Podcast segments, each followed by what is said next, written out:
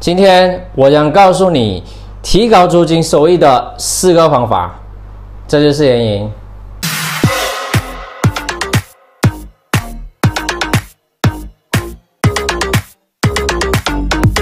租金是业主的收入途径之一，而出租物业是赚取被动收入的管道。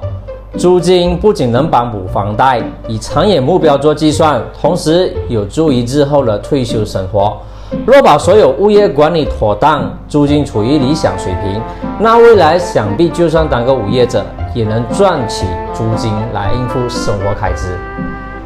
提高租金收益有许多方法，但如何让租客觉得你所定的租金是物有所值的呢？一、厨房装饰与设备，因不同租客而供应不一样的需求，是每个业主都懂的道理。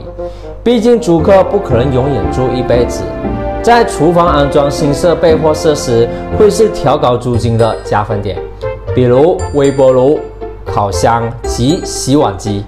无论租客对象是大学生、上班族或小家庭，让他们觉得在完善设备之下，能够方便他们下厨，以节省外出吃饭的开支。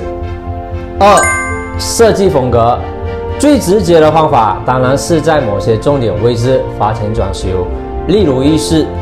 但如果你没有太多资金投放在装修上，那么建议可以上网学习 DIY 室内设计进行改造。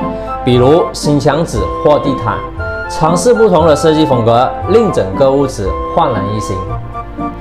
三、全套家私与家具，某些租客较于注重生活品质，他们希望回到家后能享受到物质带来的舒适感。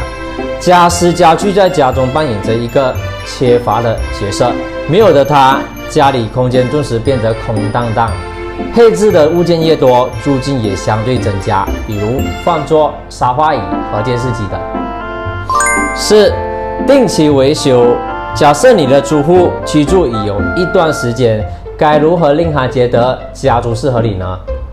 除了提升室内质量之外，平时作为业主的责任也很重要。